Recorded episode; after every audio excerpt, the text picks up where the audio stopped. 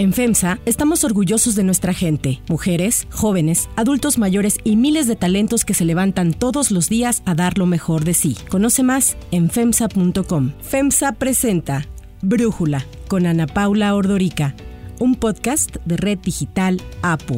Hoy es jueves 6 de enero del 2022. Si garantizar que la salud sea un derecho y no un privilegio, si entregar los medicamentos de manera gratuita es ser populista, que me apunten en la lista. Y ya. Y en este episodio especial de Brújula me da muchísimo gusto saludar al escritor Diego Fonseca, que acaba de publicar un libro que se llama Amado Líder, el universo político detrás de un caudillo populista. Diego, ¿por qué escribes sobre los populistas ahorita? Bueno, porque es uno de los grandes temas del momento, porque el populismo es el gran movimiento del siglo XXI aún más que en el siglo XX, porque la amenaza que implican los movimientos populistas, particularmente los autoritarios para la democracia, es significativa, porque hemos tenido a Donald Trump en Estados Unidos y muy probablemente volveremos a tener a Donald Trump en Estados Unidos en dos años más. Wow, esa este, predicción está tremenda, Diego. Fíjate que eh, ahorita dices algo que me parece sumamente llamativo. Eh, si el siglo XX fue el siglo en el que se construyeron las democracias, se venció en la Segunda Guerra Mundial, pues al fascismo, al nazismo. El siglo XXI parece que estamos ahora sí que viviendo la historia contraria. ¿Por qué esta regresión? Y pensando incluso, este, no nada más en Europa, en América Latina, yo me acuerdo a principios del siglo XXI que se hablaba del auge de las democracias en la región y ahorita pues la verdad ya no estamos viendo eso, estamos viendo problemas en Nicaragua, en El Salvador, estamos viendo evidentemente evidentemente Brasil, no sé si México lo calificarías como un populista o no, yo creo que sí por lo que leí en tu libro, pero te dejo que tú nos lo platiques. ¿Por qué esta regresión? Bueno, los fenómenos políticos no tienen y sociales no tienen una sola causa, son policausales. Partiendo de ese punto, tengamos en cuenta que las democracias siempre arrojan resultados subóptimos porque deben a como funcionamiento una multiplicidad de ideas para que convivan y no haya exclusiones, lo cual significa que generar consensos nunca deja conformes a todos. Por otro lado, ha habido una serie de dificultades. A partir de los años 60, la, sociedad civil aprendió a discutir la democracia y el poder desde fuera de los partidos políticos, a partir del movimentismo, y los movimientos suelen desestructurar la capacidad de los partidos para representar. Los partidos han tenido una buena cantidad de responsabilidad en la crisis de representatividad que existe, se han superestructuralizado y no fueron capaces de resolver el problema de que a medida que se hizo más complejo el mundo, fueron necesarios aparatos de partidos eh, militantes y políticos más profesionalizados, con técnicos más profesionalizados, eso marcó, generó una distancia con la base social. Esa distancia con la base social deja un enorme hueco de vacío de representación que alguien ocupa. Sumemos a esto las crisis que hemos tenido en América Latina, donde la institucionalidad no ha sido significativa y en muchísimos países ha sido claramente desafiada, sobre todo por dictaduras sobre los años 70. Sumemos a esto nuestras crisis económicas más o menos recurrentes en la región. Sumemos a esto la emergencia de Internet y las redes sociales que generan esta ficción de aparente cercanía con el líder por parte de cualquier persona. Yo puedo seguir a quien quiera en Twitter y en ocasiones hasta Donald Trump me puede retuitear o Andrés Manuel me puede retuitear o Bolsonaro me puede responder y a la vez genera la posibilidad de que la gente tenga no solo representación, sino que se presente, que adquiera una voz que en otras circunstancias en el siglo XX solo lo obtenía dentro de los partidos políticos. Es decir, una, una serie de factores que inciden allí. Ahora, yo pienso en López Obrador, que quiso ser presidente desde el 2006, se lanzó su primera campaña electoral y fracasó. Donald Trump dijo que buscaría la presidencia, han salido cantidad de clips de él diciendo que iba a buscar la presidencia de Estados Unidos desde los años 90, a principios de los 90. ¿Es una coincidencia que ambos lograron llegar al poder ahora? No sé si puede hablarse de una coincidencia en estricto sentido. Hay una serie de factores que inciden en la emergencia de López Obrador y de, Donald Trump. Tienen que ver, por un lado, la crisis de representatividad de los partidos. En el caso del Partido Republicano, el Partido Republicano abandonó toda intención por ser una agrupación que discute ideas, se transformó en un partido del poder. Conquistar el poder es esencial, es un partido pragmático y desideologizado, excepto que ha optado por ser el partido del, capital en los Estados Unidos. Encaja muy bien en esta cultura de la satisfacción permanente, esta cultura de la espectacularización del espacio público, que incluye la política. Y en el caso de Andrés Manuel, hay otro factor que es a la vez que está la crisis de los partidos, se agotan las instancias. El PRD dejó de ser un partido viable políticamente en términos de disputa de poder en México, pero tanto el PAN como el PRI, el PRI acaba con su periodo hegemónico de setenta y pico de años y el PAN fracasa en los, en los dos proyectos que lleva adelante para manejar el país. Y eso deja el escenario abierto para una alternativa que intenta recuperar a un montón de desencantados. El gran factor a favor de Andrés Manuel es que salió como todo amadorío, todo caudillo populista listo a recorrer la calle, los pueblos y a golpear las puertas donde desde hacía tiempo los partidos ya no estaban golpeando. Y generó un fenómeno de reconocimiento. Trump hizo lo mismo recorriendo Estados Unidos, teniendo muchísimo apoyo de base en las iglesias pentecostales y evangélicas, que le dieron enormes posibilidades de reconocer una figura sumamente vista, no en la política, pero sí en la cultura de consumo televisivo. La espectacularización de la política ayuda muchísimo a eso. Y al mismo tiempo, porque genera que, que, tú tengas un nombre con muchísimo brand recognition, como un reconocimiento de marca en todo el país. Pero al mismo tiempo calza muy bien con unas demandas de la sociedad en las que están agotados los espacios de las propuestas racionales de los partidos y la gente deja de creer que década tras década prometen con un discurso muy cuidado esto y aquello, eso no se cumple o se cumple a medias o definitivamente no se cumple y encuentran estos personajes que ofrecen conexión eminentemente emocional, una especie de religión política con promesas de resolución fácil y que enganchan muy bien con sociedades extremadamente frustradas. Muchas gracias. Amor con amor se paga. No les he fallado y no les fallaré. Sigamos todos promoviendo el bien, enalteciendo a nuestra patria y haciendo historia. ¡Viva México! Tú en, tu libro hablas de por qué sigue la gente al amado líder y tienes ahí, me divirtió mucho cuando relatas eh, las tres veces que viste una película malísima, The Happening. Haces una especie de paralelismo entre ver una mala película de un muy buen director de cine con seguir a un líder que pues desde antes ya se sabe quizás no va a ser la respuesta, pero se le sigue. ¿Nos puedes platicar un poco de eso, Diego? La comparación entre The Happening, la película de. Night Shyamalan, y el populismo parte del hecho de, en esta película los seres humanos son incapaces de comprender un diálogo silencioso que hay entre seres vivos que son las plantas, eh, que pertenecen a otra especie distinta a la nuestra.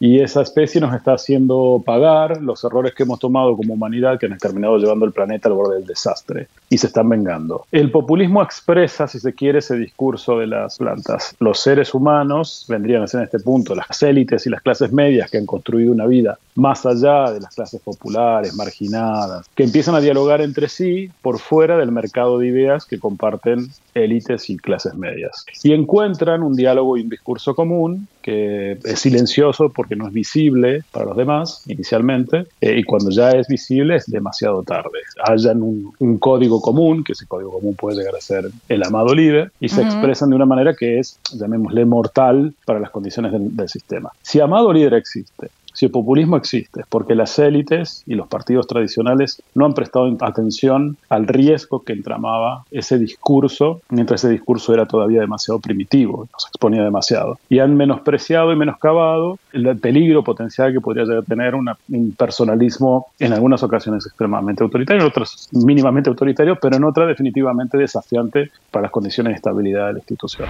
Pero toco madera aquí, es plástico Imaginemos que tenemos un mal sueño, una pesadilla, y regresa el conservadurismo, regresan los corruptos, pues como aquí se dijo, ya no habría ningún apoyo al pueblo. ¿Y qué sigue cuando fracasa el amado líder? Las alternativas no están muy claras respecto de qué es lo que sucede. Cuando los populismos fracasan en mantener la sugestión y la seducción sobre el electorado, el único camino que les queda es el ajuste, y es un ajuste que puede llegar a ser violento. Pero la sucesión de los populismos debiera ser, debiera ser una reemergencia del espacio cívico, del espacio social, de la sociedad civil, en el que las oposiciones tengan la capacidad de crear coaliciones y alianzas que agrupen el mayor número posible de ideas que generen un centro muy amplio dentro de lo político para reducir el espacio de los extremos. Sería un gravísimo error responder al populismo con un movimiento pendular hacia el otro lado, por izquierda o por derecha,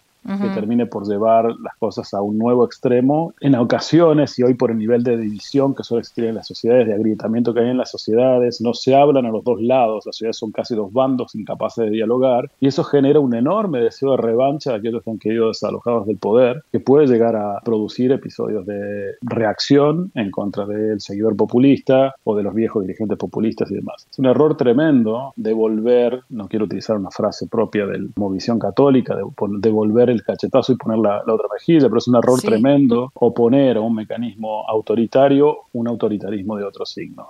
la salida tiene que ser necesariamente el diálogo y la negociación y los consensos amplios. Ahorita que dices eso, me surge una duda respecto a si el populista también es autoritario necesariamente. Los procesos populistas suelen entender el autoritarismo, parten del precepto de que hay un individuo que concentra la voz del pueblo.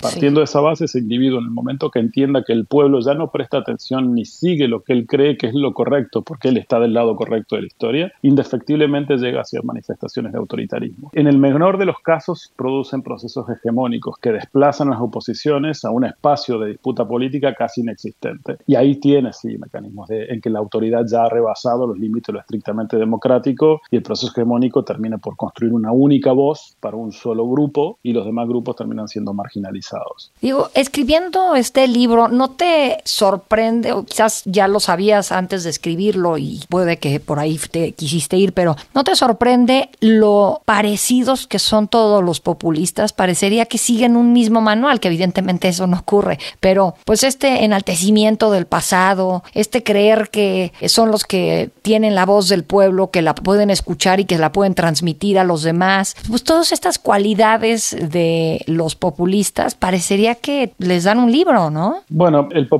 más que un proyecto ideológico es antes que nada un proceso de gestión de la cosa pública y un aparato retórico. Por eso vas a encontrar que los populismos tienen efectivamente un manual muy parecido. Por izquierda o por derecha tienes un líder personalista que opera como una suerte de apóstol, como una suerte de sumo sacerdote y un semidios. Tienes una suplantación del espacio de decisiones que corre del centro del sistema de representación política de la democracia representativa per se y trata de ser un sistema directo, si se quiere, entre el líder y el pueblo. La comunicación entre líder y pueblo es sustancial. Tienes un proceso de destrucción de los aparatos de control y supervisión por parte del Estado porque al líder le gusta tener las manos libres para poder hacer lo que quiera. Eh, tienes la, la idea de la construcción de un discurso único, tienes la división de la sociedad entre nosotros y ellos, ese bando, esa, esa, esa, construcción de polarizaciones y bandos y tribalización es inherente al proceso populista porque necesita crear una diferencia entre el pueblo bueno y las élites. Tienes además la idea de un riesgo permanente para la nación, el principio de riesgo existencial para la idea de nación que tenemos es sustancial al populismo y facilita la emergencia del autoritarismo porque plantea un discurso securitizador. Tiene lo que mencionabas, una mitificación e idealización del pasado en el que el futuro de la nación está en la recuperación de un momento histórico que nunca sucedió, pero que ha sido mitificado, idealizado por el líder y puesto en escena ahora como el espacio donde todos nosotros pertenecíamos a una sola sociedad, teníamos una voz y queríamos formar parte de una sola nación. Esa idea unanimista y uniforme está todos los populismos, sean por izquierda y por derecha.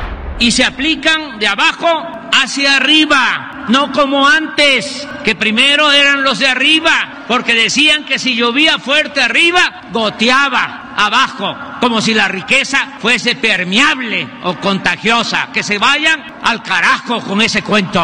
¿Quién de todos los líderes populistas sobre los que escribes en tu libro es el que te atrae más como personaje histórico? Uh, es difícil responder cuál de todos me atrae más. Todos tienen, desde una perspectiva periodística, literaria, historiográfica y política, un enorme atractivo, porque son sujetos que generan un punto de inflexión en la historia de las naciones. Así que cada uno a su modo, Bukele, Daniel Ortega, Chávez, Maduro, los Castro, eh, los Kirchner en Argentina, Perón en su momento, el fenómeno desde Alan García a Fujimori a Castillo en el Perú, Perú. Evo en Bolivia, Andrés Manuel en México, Bukele en El Salvador, Trump en Estados Unidos, Vox en España, todos atraen de un modo u otro. Para mí el caso más significativamente complejo en este momento, al que estoy prestando cada vez más atención, es el riesgo de la reinstalación de un proceso neofascista en los Estados Unidos con una victoria potencial de Donald Trump en mm. 2024, por el impacto que tiene Estados Unidos como todavía hoy la nación más importante en el mundo y como un prescriptor de comportamiento para muchísimos otros procesos. No olvidemos que, aunque ya era evidente antes, la emergencia de Trump en los Estados Unidos habilitó la idea a muchísimos líderes populistas autoritarios, sobre todo por la derecha, de que podían ser desvergonzados a la hora de instalar procesos autoritarios, porque el mundo, el mundo liberal,